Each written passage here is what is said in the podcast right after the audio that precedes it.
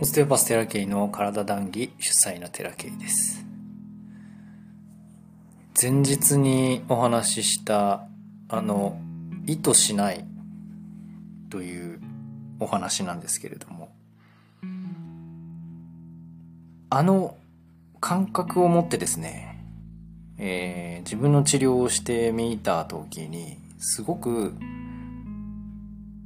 あっって思ったことがあるんですね。で、客観的にそういうのを感じたことっていうのがあったんですよ。誰かの施術を見て、あ、これは意図だなと。で、自分も極力そういうふうにしていないつもりだったんですが、改めて昨日の理解でもう一回自分の治療をしてみたときに、あ、なるほどと。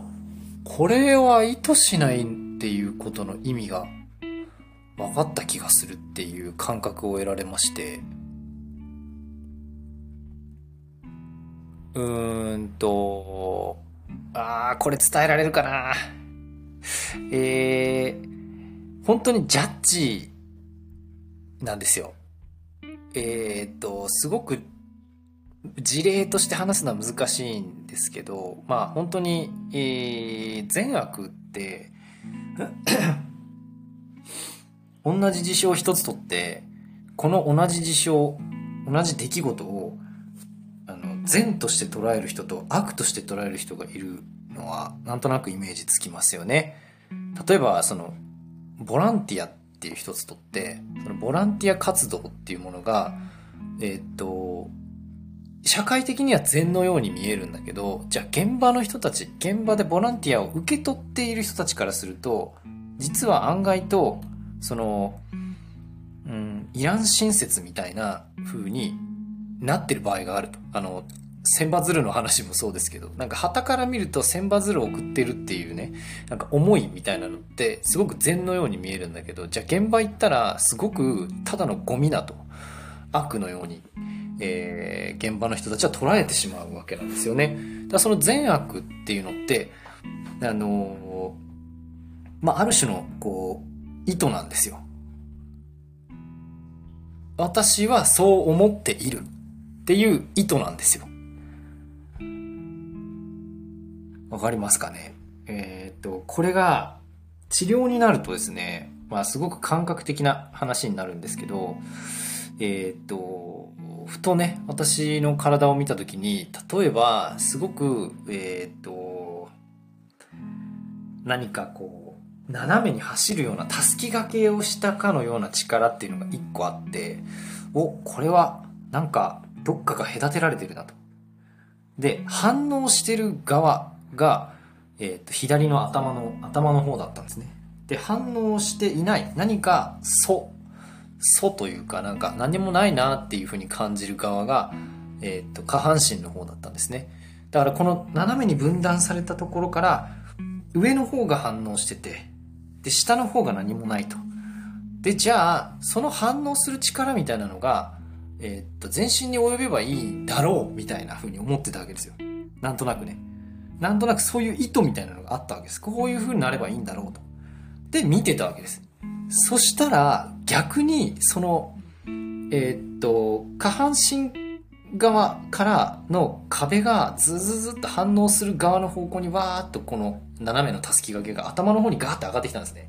あれと、なんか随分、こう、そっちっていう、そっちだったのみたいな反応だったんですよね。で、さーって抜けてって、全部何もなくなったっていう感じだったんですよ。あれこれは、私が思っていたのは、上からの反応が下の体の方に行くっていうがイメージとしてあったんですね。で、だけど、体っていうのは、そんなその、自分が意図した方向になるわけではない。たまたまそういう意図があって、たまたま体の反応がそういう風になるっていうのが観察して、あ、うん、そうだよね、こうだよねっていう風に思ってただけで、これは意図してたなと思ったんです。伝わるかな？だからどっちが良くてどっちが悪いなんていう判断っていうのはその場じゃわからないんですよ。だけど、私はこういうふうに思っているっていうのは、ある種の、えー、っと、ジャッジなわけなんですね。この私の体のそのたすき掛けに入ったラインが、どっちが良くてどっちが悪いっていうのを、こう勝手に自動的に判断してたわけです、治療中にね。で、それをこれまで客観的に見てて、その体の反応っていうよりも、例えば言葉とかね、で感じることはあったんです。なんかこういう風に誘導しようとしてると。いうような治療家さんもいるわけで、あ、これは、これはやっぱオステオパシーとしては、その、そのスタンスは良くないなと思って指摘したことはあるんですけど、だけど、じゃあ自分が治療中に、例えば言葉のコミュニケーションがない状態、私はね別にその自分の体とこうやって喋ってるわけじゃないですから、パッと見ている、観察していることすらね、この、この事象すらジャッジしてんだっていうことを全然気づかなかったんですよね。あ、これは盲点だと思って、だからそその瞬間にさーっと、あ、こっちだったか、みたいな。まあ、変な話してますけども まあ、変な話してるけど、あ、なるほどと。これが意図かと。だ意図、意図しよう。なんかこういう風になるだろうみたいな予測も、予測すら意図なんですよね。なんかこう、そう、そうなんですよ。だからこういう風になるだろうという意図すらないスタンスを常時取っていかなきゃいけない。だから僕らは本当にね、この自分の中の、えー、状態っていうのを、こう、いかに詳細に観察していくかが、こう、大事になってくるんですよ。このオステオパシの世界って本当に。何かを意図してやって、もちろんうまくいくこともありますよ。もちろんうまくいくこともあるんだけど、本当の手だれの人たちって、えっ、ー、と、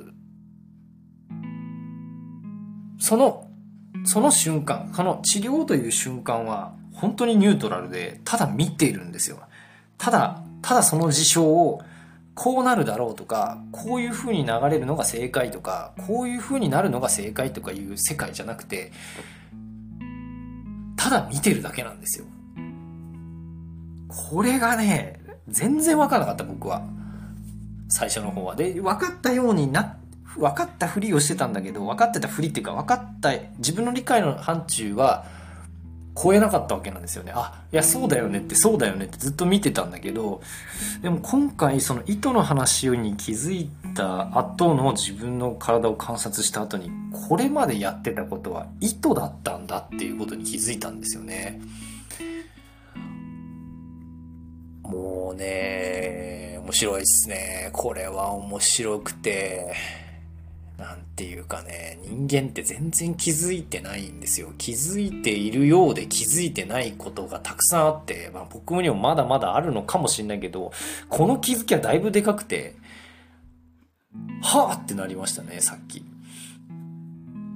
もちろん、一番スタートって大事な、その、何をしたらいいかがわかんないんで、何をしたらいいかっていう入り口には立たないといけないんですけど、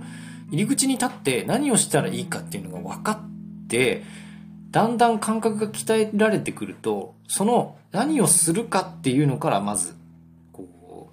う、なんていうかな、こだわらなくなってくる。そするという行為にこだわらなくなってきて、で、するという行為をこう自動化した先には観察があって、その観察っていうものを、その、紐解いていかなきゃいけないんですけど、もうもうね、観察ってね、めちゃくちゃ膨大な情報量があって 実は。その観察すら、この、気づいてないことがあって、自分が見ている世界すら気づいていないことがあるんですよ。気づいていない。そう。えー、っと、そりゃそうですよね、忘れ物と一緒で。あの、忘れ物に気づいてないから忘れ物なんですよ。気づいたら気づ、その忘れ物じゃなくなるんで、忘れてるんですね。その忘れてるということを気づく。忘れていることに気づく。みたいな。それをしていくにはやっぱ情報を得ていかなきゃいけないし、で、情報を得てじゃあくっつけるのかっつったら違う、違うんですよ。話すんですよ。そのね、そのニュアンスがね、どうも私は分からなかったけど、今になってよくわかります。あ、そのままを見てないなっていう。何かフィルターで挟んでるんですよ。何枚も。最初の方は何枚も挟んでます。こうなるだろう。ああなるはずだ。で違う。ああ違うんだ。こうじゃないんだ。ああじゃないんだ。いや、これかもしれない。で言って、ああ、こうだよねってなって。あれがまた違くなってきてる。で、それをたくさんのフィルターがあって、それに気づいたら取っていく、気づいたら取っていくっていうことをしていくと、本当にただ観察しているという、その目の前の事象をただ観察するということがどれだけ大切なのかっていうのが、もうね、あの、繰り返し繰り返しやっていかなきゃいけないことです。もうわす、そのフィルターすら分かってないんで、僕もそうだったから、そのフィルターにすら気づいてない。そのフィルターに気づくっていう。だからそのフィルター気づいたら、その、あ、フィルターで見てんだなっていうことに気づいたら、そのフィルター通らなきゃいけないです。その過程が、まあ、その癒すっていうことなのかもしれない。乗り越えるっていうことなのかもしれないけど、まあ、繰り返し繰り返しそれをやっていく、いったんです？私も。いや、それすら気づいてなかったんですけどね。その、こうだよって言われた通りに見ていったらこうなるんだけど、そうなると、またなんか違和感が出てくるんですよ。違いが。その違いみたいなのに、こうなんだろうな、なんだろうなって思ってたら、急にこうポンってこう気づく瞬間が現れて、あ、これだったのかっつって、そのこれだったのかっていうのを取っ払っていくっていうか、なんかそんなプロセスをね、えー、どんどん経て、こう人間っていうのはこう何か拡大していくのかなっていうふうに思っております。ああ、なかなか面白いですね。これやってったらどうなるかな。というわけで、えー、もしね、何か気になる、気づいたという方は、これ聞いてね、気づいたという方はね、ぜひ、